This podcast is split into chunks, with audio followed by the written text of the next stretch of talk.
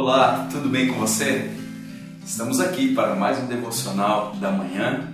É, nós temos esse tema, devocional da manhã, mas a gente sabe que às vezes você está vendo isso na hora do almoço, você está vendo à noite, enfim, não importa. O que importa é que você tenha um tempo com a palavra de Deus, que você tenha um tempo dedicado ao seu relacionamento com o Senhor.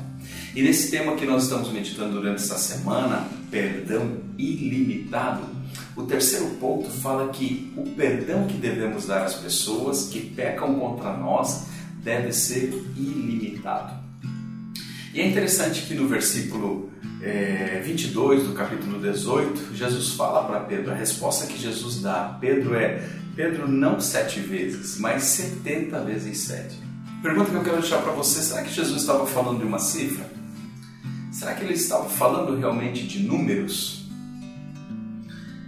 Quando nós olhamos, nós não podemos pegar o texto bíblico e pensar uma coisa específica, nós precisamos olhar todo um contexto. E todo o contexto das Escrituras, ele fala num Deus que nos perdoa a todo tempo.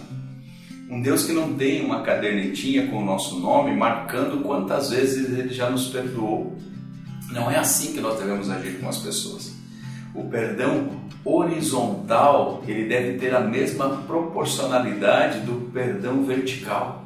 Assim como o perdão de Deus para nós é ilimitado, assim também deve ser o nosso perdão para com as pessoas.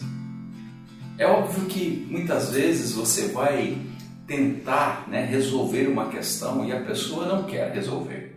Mas isso isenta a sua responsabilidade de tentar resolver aquela situação, de perdoar? Não, de forma alguma.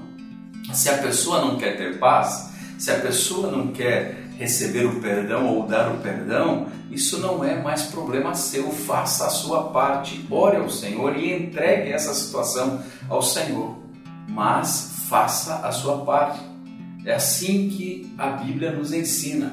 Jesus ele ainda foi mais enfático nessa questão quando ele disse em Lucas capítulo 17, verso 4, ele diz assim: Se por sete vezes ao dia alguém pecar contra ti, se num dia, se num único dia alguém pecar sete vezes contra ti, você ainda deve perdoar. Olha que tremendo o ensino que Jesus traz.